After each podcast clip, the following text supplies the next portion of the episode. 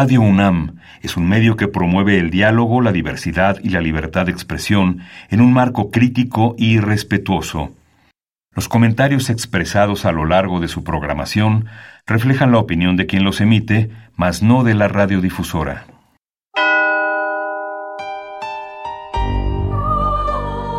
Abrazados por la luna para morar en la oscuridad y explorar los misterios al interior de cada uno de nosotros.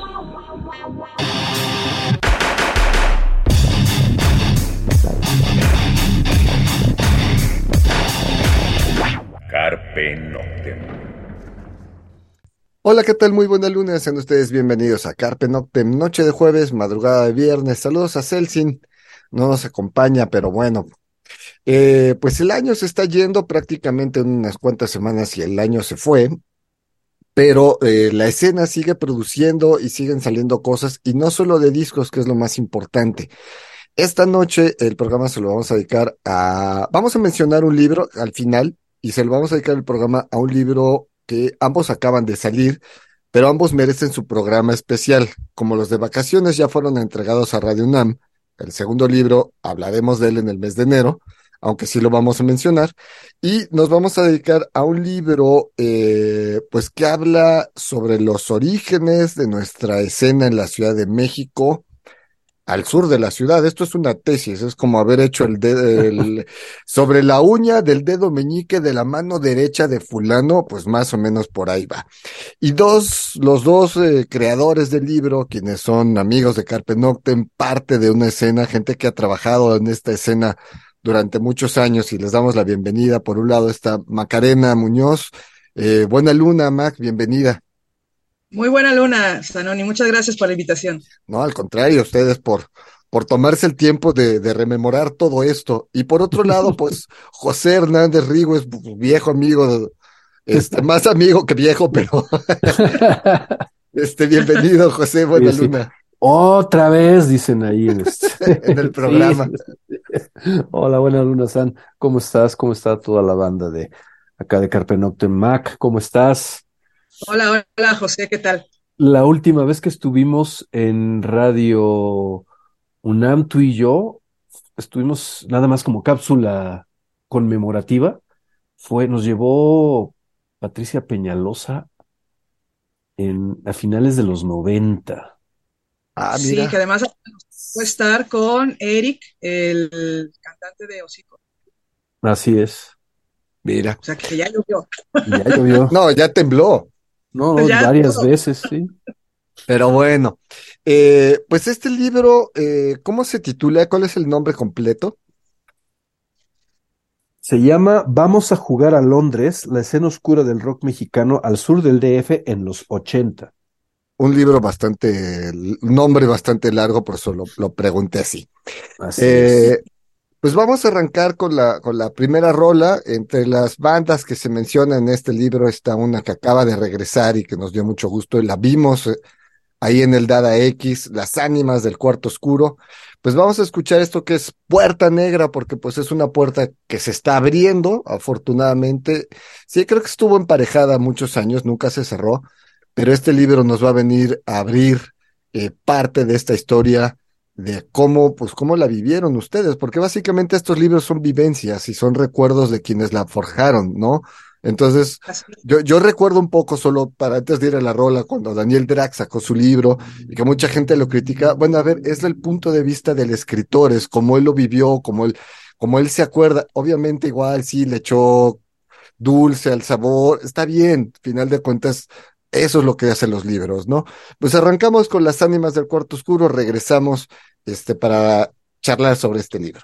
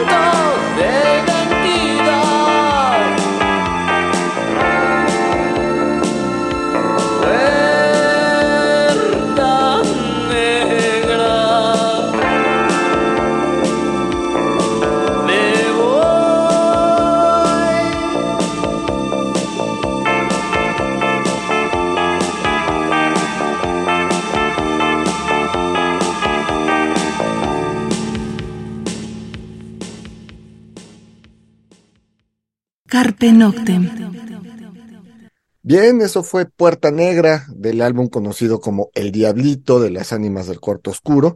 Y pues arrancamos el programa. De entrada, eh, Mac José, ¿cómo se gesta este libro? ¿Cómo se da esta historia para que, para que este libro aparezca?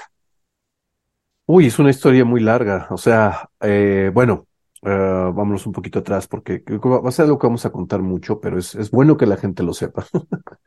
este, Hace, uy, ¿qué será? 20 años, más de 20 años, ¿no? estábamos en la huelga de la UNAM cuando Ricardo Brito, nos, de, de, Instituto Mexicano de la Juventud, nos encargó hacer un, un eh, periódico mural sobre la escena oscura mexicana, ¿no? No se concretó, digo, incluso se perdieron ahí unos libros bastante bonitos de Mac. Sí, también unos negativos. Unos negativos, este, sí. Bueno, pero eso es... El caso es que pues siempre nos quedamos con el gusanito de, de, hacer un proyecto juntos, ¿sabes?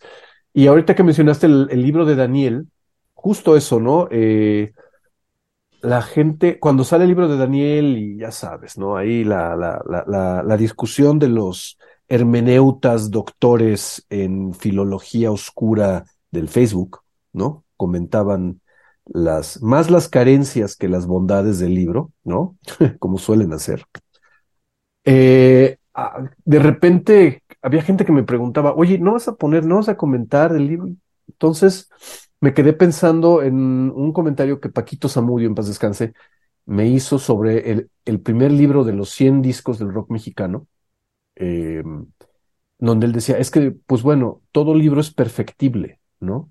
Y lo importante es escribir más, entonces, con esa idea dije, bueno, pues en lugar de estarle ahí tirando hate al libro de Daniel, ¿no? Pues vamos a escribir un libro, no en el rollo de que lo contradiga, ¿no? Finalmente, esa es la historia que está contando Daniel, sino más bien un libro que complemente lo que está diciendo Daniel, ¿no? Este, desde nuestra perspectiva, el sur. Él habla sobre todo de Transvaal en los 80, ¿no? Y sobre su experiencia en este, más hacia el oriente de la ciudad. Eh, nosotros entonces nos dedicamos a, le, le, hablé a Mac y le dije, oye, pues ¿cómo ves si nos aventamos esto? Pero en este, desde la perspectiva del sur, pues, de la ciudad, es la eh, que nos hacemos, así es, ¿no? Que nos, es la que nos toca vivir a nosotros y pues lo hacemos, ¿qué te late? Este, 79, 94, que es cuando explota la escena como tal, pues, ¿no? Este, va, ¿no? Pero pues se nos hizo un poquito más largo el, este, el producto y ahorita está dividido hasta ahorita en dos volúmenes. Este que acaba de salir y uno que va de los 90 en adelante. Pero para cómo van las cosas, igual se divide en tres.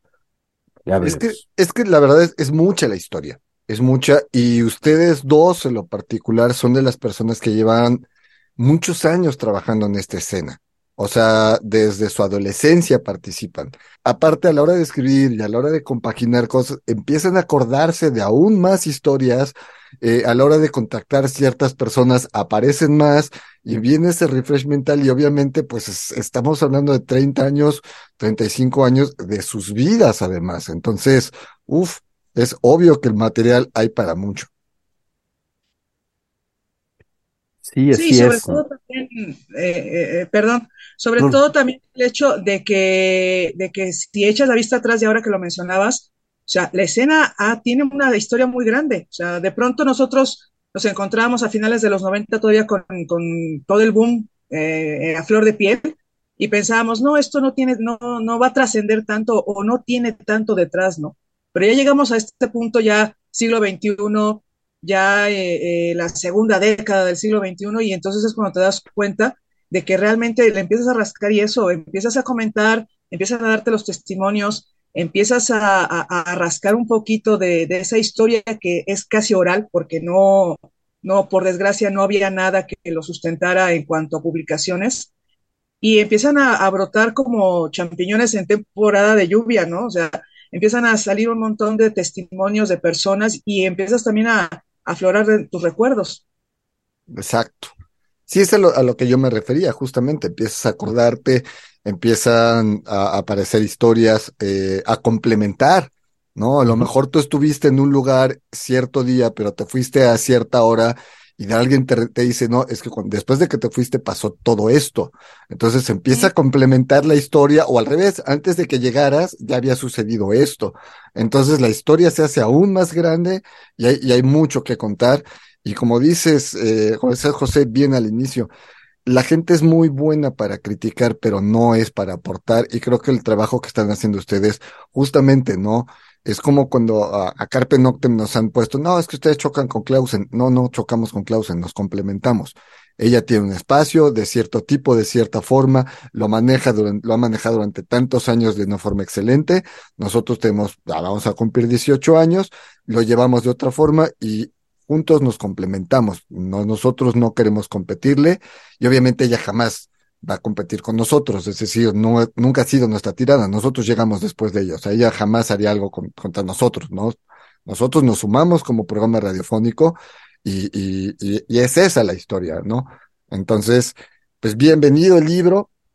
Vamos a otra rola para hablar ya sobre cómo es esto, cómo se da esta historia al sur de la ciudad, porque José, tú lo sabes bien, Mac, igual yo soy del norte, yo iba al, al Tutti Frutti, me iba caminando, entonces obviamente también me interesa saber muchas de las cosas que sucedieron a la par, ¿no? Yo hablo del, del, Foro Isabelino, así conocí a José hace muchísimos años, yo programando toquines darkies en el Foro Isabelino, al norte, Sullivan y Reforma, ¿no? Entonces, vámonos con Casino Shanghai, que es otra de las bandas que se mencionan en este libro. Eh, Cuerpos Huecos, la escuchamos y regresamos.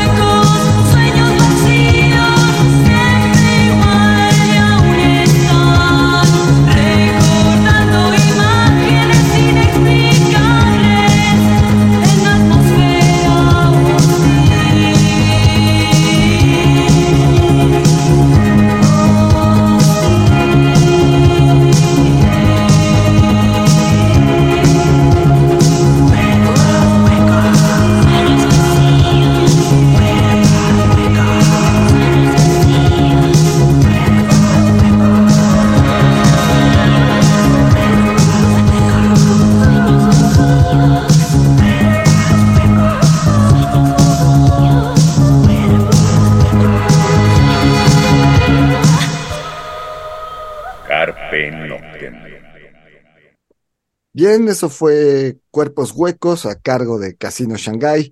Y seguimos charlando con José Hernández y con Macarena Muñoz sobre este libro, sobre la historia de la escena eh, oscura al sur de la Ciudad de México en los ochentas.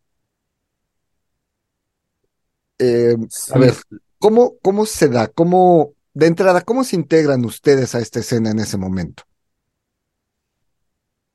Pues, ¿vas, vas Mac, primero? No, no, no, no, adelante, adelante. bueno, una de las cuestiones que mencionamos en el libro es, son es, la creación de, de, redes, ¿no? Al sur, al sur de la ciudad. De que cuando hablamos del sur, ¿a qué nos referimos, no? Evidentemente es un sur, es un sur cultural, no es un sur geográfico, porque no estamos hablando de Iztapalapa o de Milpalta. o sea, es este sur que tenemos cuando decimos el sur de la ciudad y nos referimos a, no sé, a, a Ciudad Universitaria ¿no? O a Coyoacán, ¿no? O incluso hay quien, este, lo decimos en este en el libro, ¿no? Hay quien incluso considera reforma el límite del sur, ¿no? Este, entonces, es esta idea de sur que tenemos este, la gente que vive aquí en el Distrito Federal, bueno, en la ahora Ciudad de México, ¿no? En ese entonces Distrito Federal. Eh, y como en un determinado momento las cuestiones eh, eh, que le interesaban a determinado nicho de juventud, pues, llegan por clase media, ¿no? Una clase media muy específica de escuelas alternativas al sur de la ciudad, no, no exclusiva de ellos, pero en donde esta gente va a empezar a hacer cosas porque es la gente que tiene el contacto con todo este tipo de cuestiones, ¿no? Gente que viene del Madrid, gente que viene del Freire, gente que viene del, del, Revueltas, del CIE, IE, Logos, eh, y que se empieza a juntar y empiezan a hacer dinámicas como estas, ¿no? Em, evidentemente gente que está en las escuelas, eh, como dirían en ese momento, en la Fresa 6 o en el CCH Sur, ¿no? Sí. O sea, este, son estas escuelas que son como paralelas, hacia la, hay, hay gente que tiene este, este, estos gustos paralelos ahí, ¿no? Entonces, eh, pues sí, digo, las historias musicales de cada uno pueden ser determinadas específicamente cuando es la primera vez que yo veo algo relativo a la, a la, a la escena oscura, eh, con conciencia, pues, fue con este, la película El Ansia, ¿no? Estaba yo en el Freire, Leonardo Heiblum, compañero de, de la primaria, pues, este llega y me dice, oye, ¿ya viste El Ansia? ¿Te va a gustar mucho? Eh, sale David Bowie, sale Catherine Deneuve, sale Susan Sarandon, este, pero al principio de la película sale el grupo favorito de David Bowie, ¿no? Tocando una rola maravillosa, ¿no? Entonces ahí voy al videocentro, ¿no? A rentar el ansia, ¿no? Y veo el ansia y se me vuela la cabeza en ese momento, ¿no? Digo, no manches, esto me gusta mucho, ¿no? Al mismo tiempo, este, mis hermanos mayores, ¿no? Bueno, hermano, uno de mis hermanos mayores estaba escuchando eh, rock en oposición, ¿no? Pero universo cero específicamente.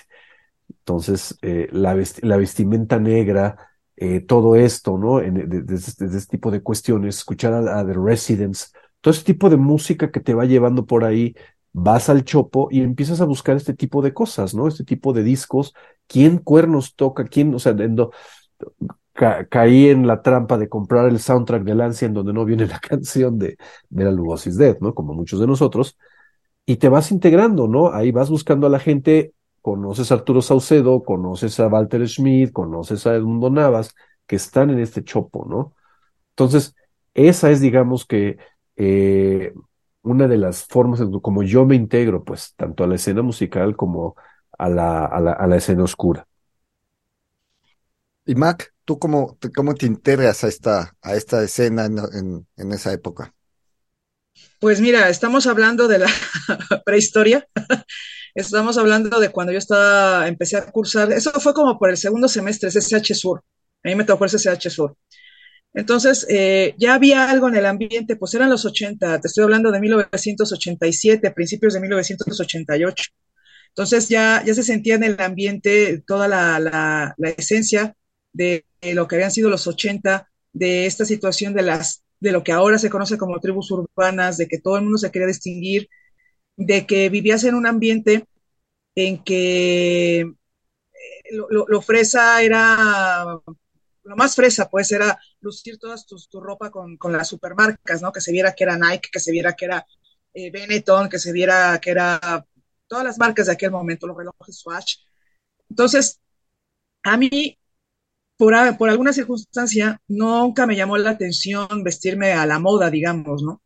Siempre trataba yo de tener algún toquecillo diferente. También, se lo, también lo debo de reconocer, aunque mucha gente quizás le, haga gracia o, o, digan, ay, está pesada, por Alaska. Yo Alaska cuando la descubrí en la televisión, bueno, a mí, a mí eso fue lo que me voló la cabeza, ¿no? Yo dije, yo, yo quiero ser así, o sea, yo quiero llevar ese, ese look que tenía ella en ese momento.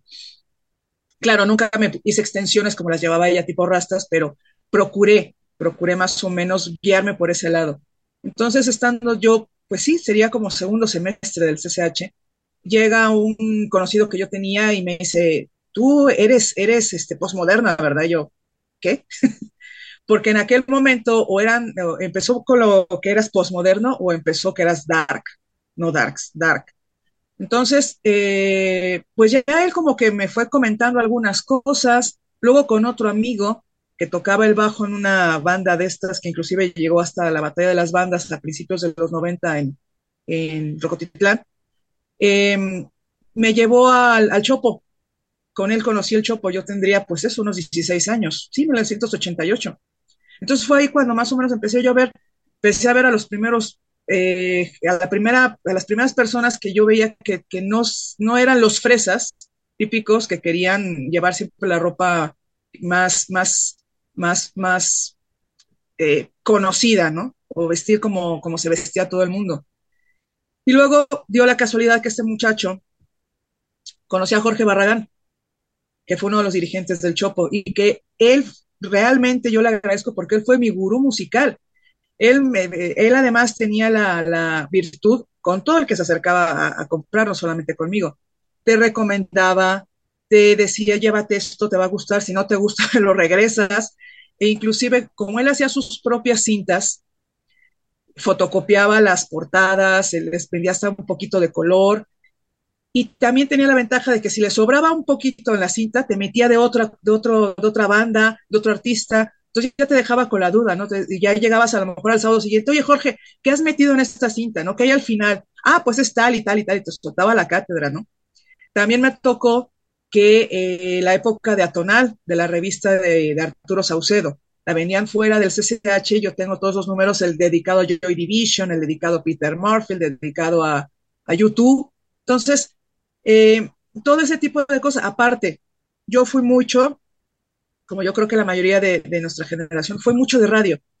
Yo escuchaba el radio, entonces eso también era lo que me daba mucho la, la, fascinación de que solamente por el radio podías saber qué, qué cosa nueva había lanzado The Cure, o qué cosas se, se, escuchaba, por ejemplo, también de la película de Lancia. Había un programa de cine que te hablaban de Lancia y tú decías, wow, o sea, es, es, o sea, es Bela Lugosi's Dead, ¿no? La que abre, la canción que abre Lancia.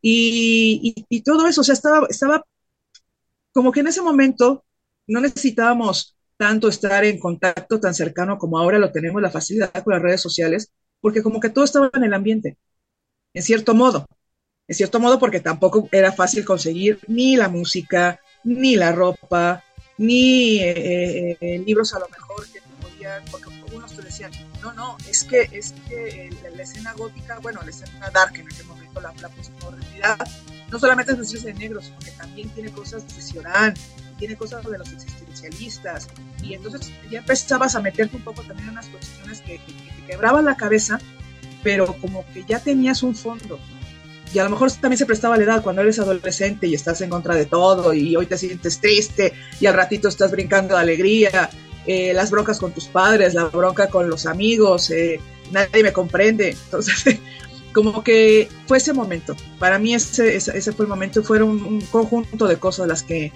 las que me llevaron a, a interesarme y a sentirme identificada con, con la escena eh, que empezaba en aquel momento. Bueno, vamos a otra, a otra rola para ya meternos sobre, sobre el libro. Eh, vamos a escuchar a pues otra de las bandas que se mencionan en el libro que es eh, Sais, pues obviamente son las bandas precursoras para la escena. Eh, esto es El Diablo en el Cuerpo y bueno, la escuchamos y regresamos.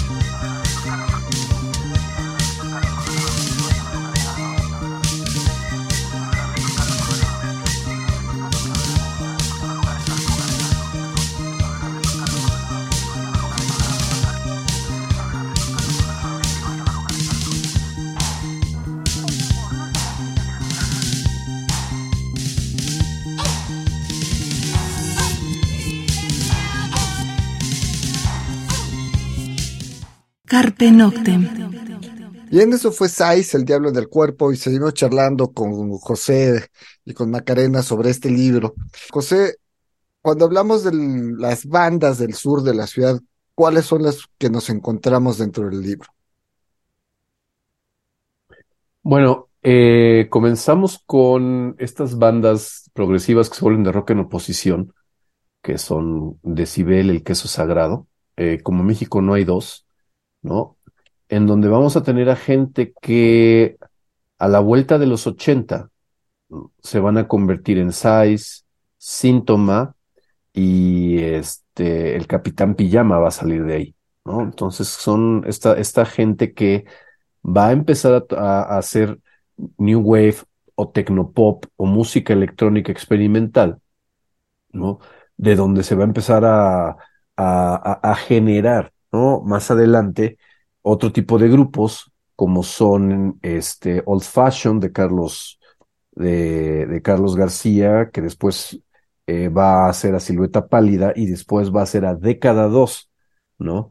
En 85, ¿no? Década 2 ya eh, finalmente es un grupo que toma su nombre de una canción de Joy Division, ¿no? Y, y traen un look muy, muy acorde a la época, ya oscuro totalmente, ¿no?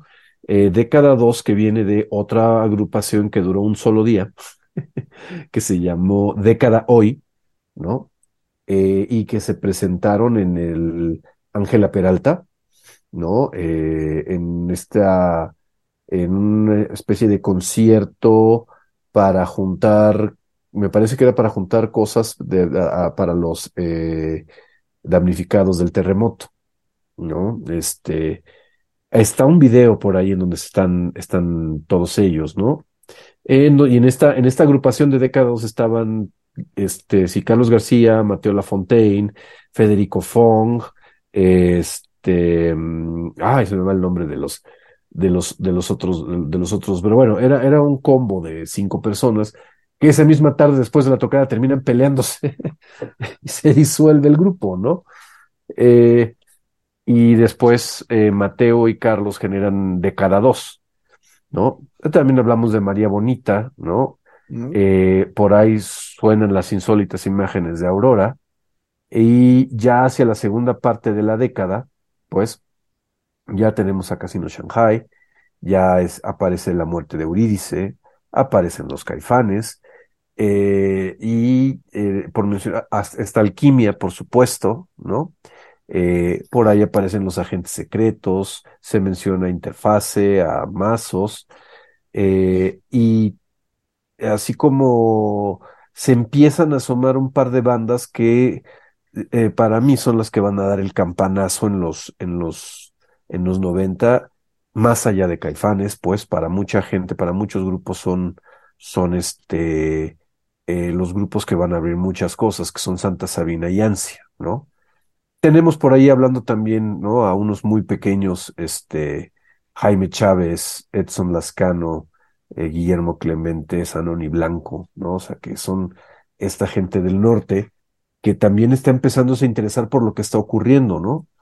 Y por supuesto, también, y esto puede contestar a la pregunta, alguien, alguien hizo una pregunta por ahí, ¿sabes? En los tantos lugares en donde pusimos el, este, el libro, ¿no? Eh, a Paco Guidouro de Fobia, ¿no? Eh, ¿Por qué eh, decía esta, este, esta, esta persona preguntando, solo una pregunta, ¿fobia? Eh, y curiosamente, hace unos cuantos días con el meme de Enid y Merlina, ¿no? Con este, que están poniendo los discos de. Entonces ponía, pusieron en este meme a Caifanes el primer disco de Fobia. Curiosamente, la reacción que se desata es mucha gente diciendo, no manchen, el disco de Fobia es un disco muy oscuro.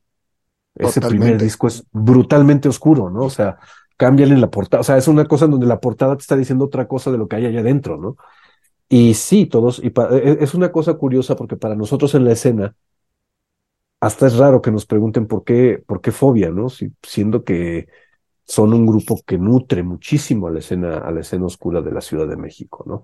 Entonces, sí, también este, eh, ahí están las palabras de, de, un fobia que se va a empezar a asomar. Un, grupo controvertido, sin duda, no nada más en la escena oscura, sino en general.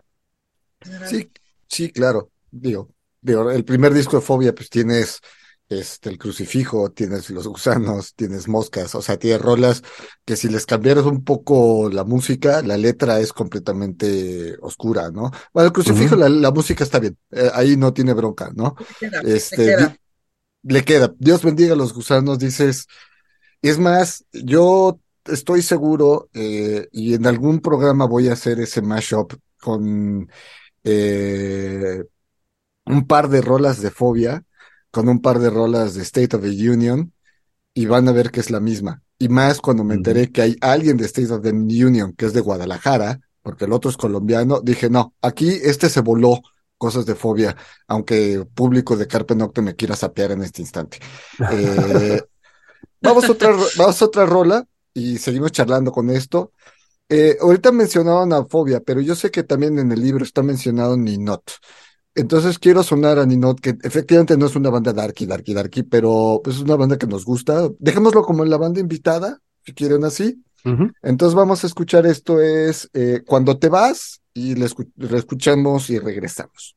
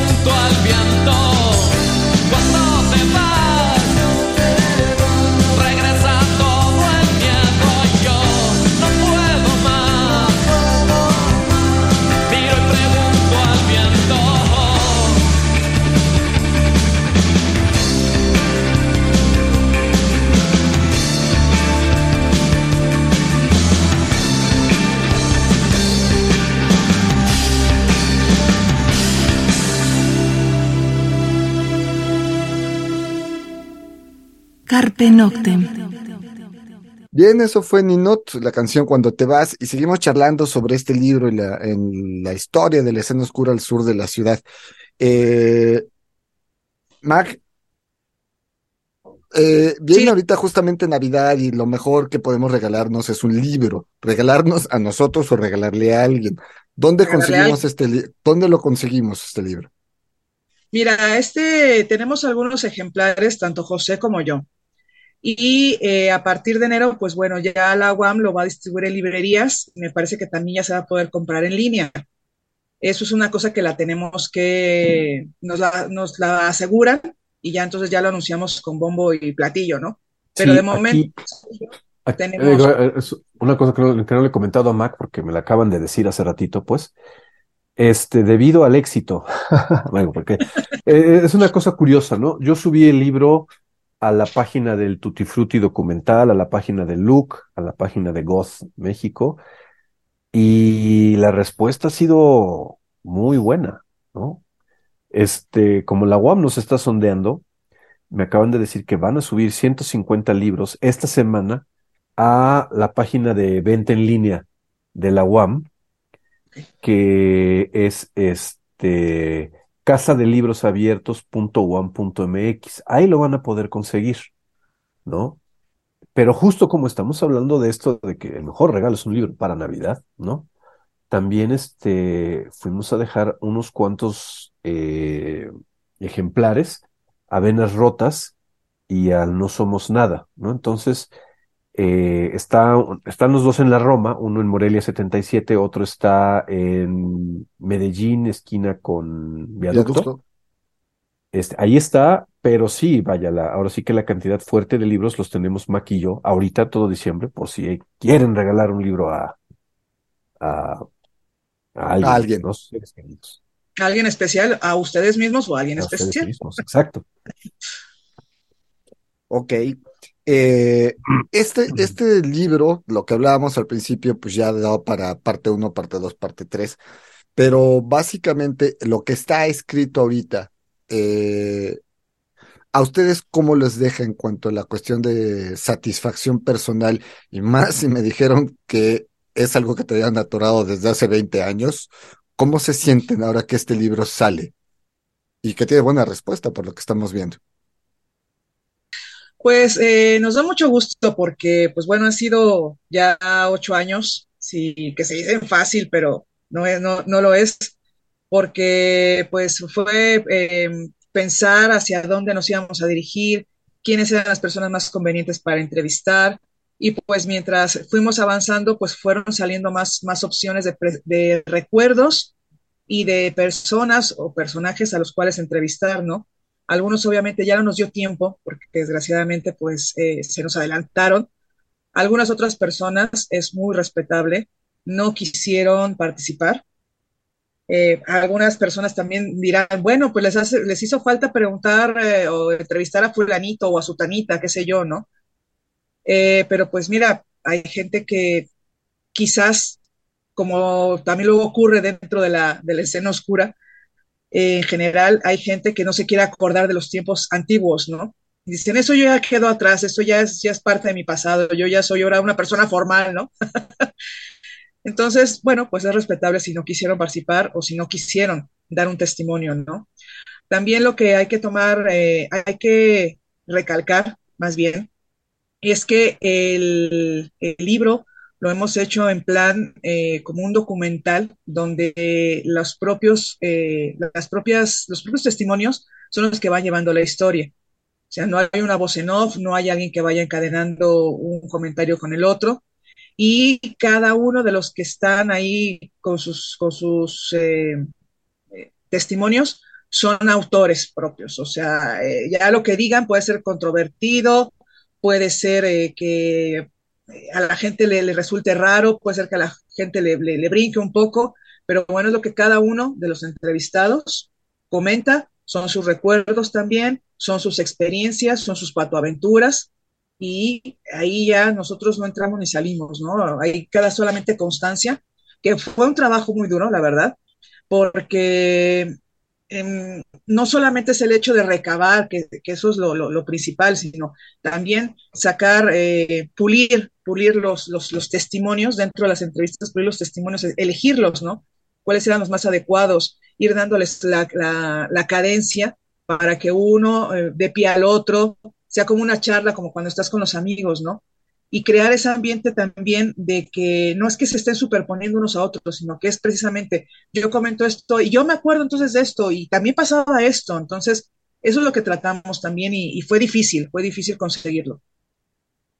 Ahora, por ejemplo, mencionamos, por ejemplo, a SAIS, Casino Shanghai, Década 2, pero dentro de toda esta historia hay grandes olvidados. ¿Ustedes qué proyectos creen que pudieron haber dado mucho, pero que por alguna razón no fueron y a la gente ya se olvidó de ellos? Pues uno de ellos.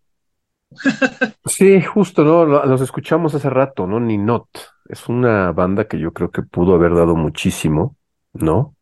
Desafortunadamente, pues las cosas no, no, no resultaron como eh, ellos lo planearon, no sé, ¿no? Este, mm, eh, claro, de ahí salen otros proyectos, ¿no? O sea, ahí Frata sale y se hace Romántico Desliz, ¿no? Este... Carlitos eh, se va a tocar a Consumatum Est. Se va a, Consumatum Est, ¿no? O sea, que, que, era el baterista que le hacía falta Consumatum Est, ¿no? Este... Harris, bueno, se va con los Jaguares y hace sus proyectos eh, solistas y, y Enrique pues, se dedica a manejar bandas, ¿no? Este, con sus dos bandas cumbre que son Ansia y Guillotina. Entonces, este, pues son ese tipo de cosas, ¿no? Que como que quedan en el tintero, pero este, pues sí pudieron haber dado mucho más, ¿no? O sea, mucho, mucho más, este, por ahí la, la, las mismas eh, en ese momento, ¿no? Las ánimas del cuarto oscuro, que afortunadamente están regresando las ánimas ahorita, ¿no? Pero también en ese momento que sale el disco y dan 10 10 tocadas y truenan, este, o, eh, híjole, no sé, ¿no?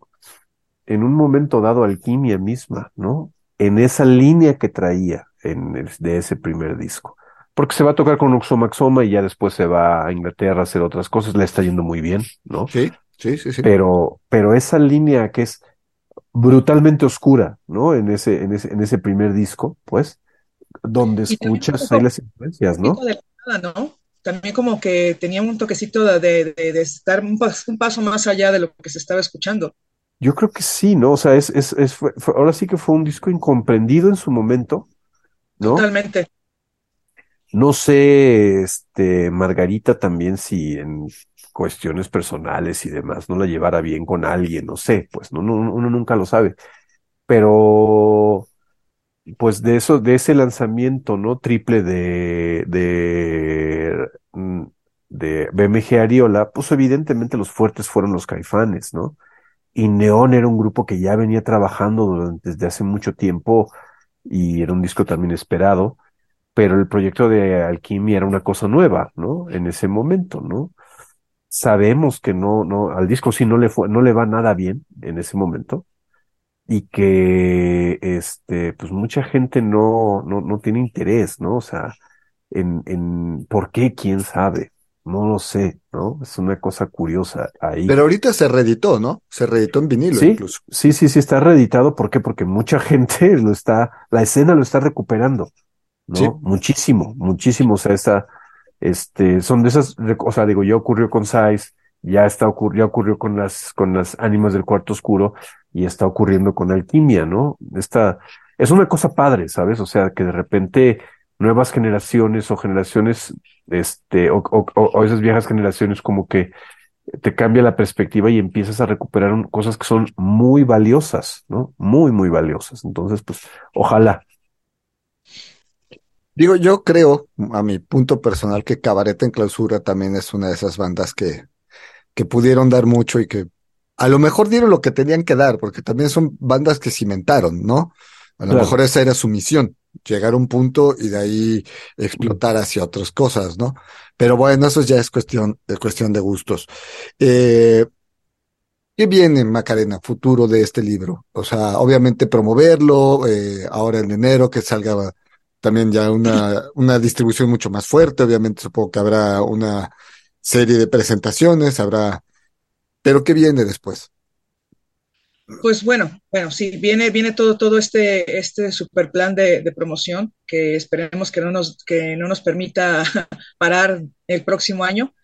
Eh, así, una, una presentación que tenemos firme, firme, firme, es la, el 23 de febrero en la Feria Internacional del Libro del Palacio de Minería a las 6 de la tarde. Es jueves 23 de febrero. Pero eh, estamos en charlas de que en, en enero haya una, otra presentación anterior Y en, marzo, pues también estamos, estamos ya, ya una planificación, me imagino que para mediados de marzo, quizás estamos viendo eso. Lo que viene después de este libro, pues bueno, es, es, eh, es ya lo teníamos planeado, el segundo volumen, que tal como lo ha dicho José, igual también se convierte en un tercer volumen, porque también hay, hay mucho de dónde sacar.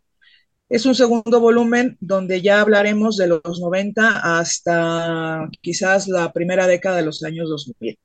Más o menos es lo que se tiene calculado. Todo depende también, pues bueno, de lo que encontremos de material. La gente está más fresca, digamos, para poder hacer las, las entrevistas.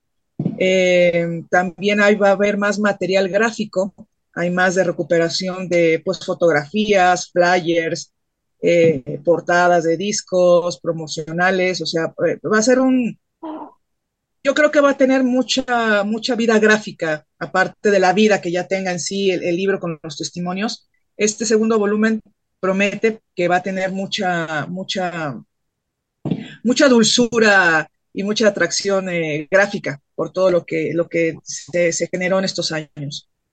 Y yo me imagino, José, que en el segundo tomo, cuando hablen ya de los noventas, pues ya aparecerán eh, bandas como, no sé si Los Olvidados, aparecerá el Fil 7, aparecerán bandas que a lo mejor nacieron a finales de los ochentas, pero ya estamos hablando 88, 89, pues ya prácticamente su historia la hacen en los noventas. Pero hablamos, digamos, en el libro se habló de, sí, de los proyectos, pero yo quiero suponer que se habla también de los lugares de lugares donde se gestaban estas tocadas, los lugares donde se gestaban estas reuniones, y yo quiero suponer que el HIP 70 es parte de estos libros, de estos lugares, algunos eventos en, en en el, este, el espacio escultórico. ¿Qué, de, qué, de, de, qué espacios físicamente nos podemos encontrar en el libro que, como referencias?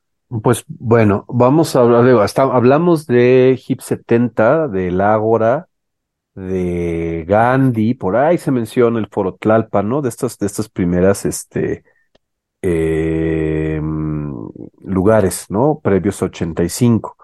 Posteriormente, eh, nos enfocamos en el look, en el 9, que es el que, el que, el que, el que va de la mitad de, los 80 a, la segunda mitad de los 80, por supuesto. Este, el look y el tutti, hay, hay, hay van a haber muchas cosas en este libro que quizá molesten a mucha gente porque pues son cosas que de repente tenemos, ¿no? Nosotros en, la Ciudad de México, la gente que oye este tipo de cosas y demás, ¿no? Este, hablamos de, como, como te había dicho, es el sur de la Ciudad de México, es clase media, porque ahí se gestaron las cosas, ¿no? Eh, para nosotros, ahí lo vivimos, ¿no? Yo no te podría hablar de qué estaba ocurriendo en la pensil porque no viví por ahí, ¿no? O sea, ni viví en una, una situación, como dirían por ahí, más de calle. O sea, sí, pues, pero la, la, mis amigos no eran de calle, ¿no? Vivimos esto, pues. Eh, sí, hablamos de, de, calle a nivel pata de perro, no a nivel económico. ¿no? Exacto, ¿no? Y aquí eh, yo creo que va a haber mucha gente que nos diga, ¿y qué onda con Rocotitlán? ¿No? Pero justamente este Rocotitlán que se va a abrir a la escena oscura es en los 90, es el de Tony Méndez, no es el de Fernando Arau. Porque no había, o sea, no, no, no, no, no, no había, o sea, sí estaban los caifanes, por supuesto. Todo el mundo nos vestíamos de negro, todo el mundo usábamos delineador, etc. Pero no, eh, eh, eh, hay una cita de Harry Sama en el libro muy, muy, muy padre donde dice, pues estábamos así e íbamos ahí porque era en donde teníamos que estar y era lo que teníamos que hacer porque esa era la moda del momento. En cuanto el rock en tu idioma deja de estar de moda en clase media, que es cuando se gesta la escena del rock mexicano a gran escala en los 90, esa clase media voltea a otro lado. O sea, ya no, ya no está, ya no se viste de negro, se va a vestir de otro, o sea, eh, te vas a vestir de grunge o te vas a vestir de raver o vas a entrar en el asunto, en la dinámica de... Sí, ¿no? De, de, de, la, de la multiculturalidad que se va a empezar a gestar por un, por un, anivers un aniversario del 500, de, la, de, la, de, los 500 años de la llegada de Colón o el levantamiento de 94 zapatista, ¿no? Van a otro lado, pero ya nosotros, justo es esto, va a ser eh, la mitad de la, de, la, década, la creación de la protoescena y cómo se irrumpe en 94 ya a una escena oscura, ya no en este sur, ya es en todos, en, muchas partes, y ya somos otros los protagonistas, ¿no? Ya nos mezclamos de todos, de, todos lados, ¿no? Vaya, Macarena y yo nos conocemos en el Chopo, gracias a Jorge Barragán, ¿no? Como tú lo comentas, tú y yo nos conocimos allá en este, en el... En el Foro Isabelino. En el Foro Isabelino, ¿no? Este... Posiblemente eh, en Rocotitlán, pero yo en mi memoria, o sea, digo, en algún lado nos contactamos para yo organizar esa tocada en la que ustedes participaban en el Foro Isabelino. Y lo más seguro, como tú dices, es que nos hayamos conocido en Rocotitlán. Así es, yo creo que sí fue Rocotitlán, ¿no? Este, eh, justo cuando empezabas a ver a todo, o sea, vaya, pues hay unas bandas ahí que independientemente de Los Olvidados o Alfil 7 o, o, El Cuerpo de Cristina, que son las bandas que van a sobresalir en esta protoescena, ¿no? Por ahí anda oculta, por ahí andan la Fátima, por ahí andan este, ah, varias más, ¿no? Este, mm, Necrofilia, que era un grupo que manejaba Mar Castro, este, eh, sonando por ahí, evidentemente sale el clan, ¿no? O sea, la, la concepción de la luna, que ya son cosas ya más ahorita me acordé pues del doctor Fanati que acaba de fallecer hace apenas unas digo, para el, digamos, hoy que está saliendo el programa ya viernes, pues hace ocho días prácticamente, ¿no? El fallecimiento del doctor Fanatic, que, que tiene que ver también con esta subcultura de rock mexicano, ¿no? Que también hay que ver algo, en ese momento de los ochentas, todo es rock mexicano.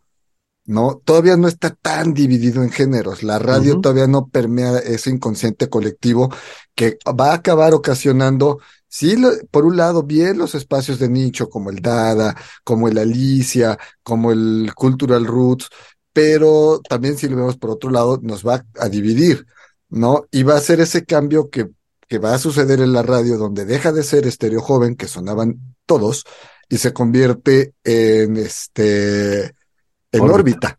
Y en órbita, ahí sí, meten cuchillo y sacan a una gran, gran cantidad de proyectos nacionales, ¿no?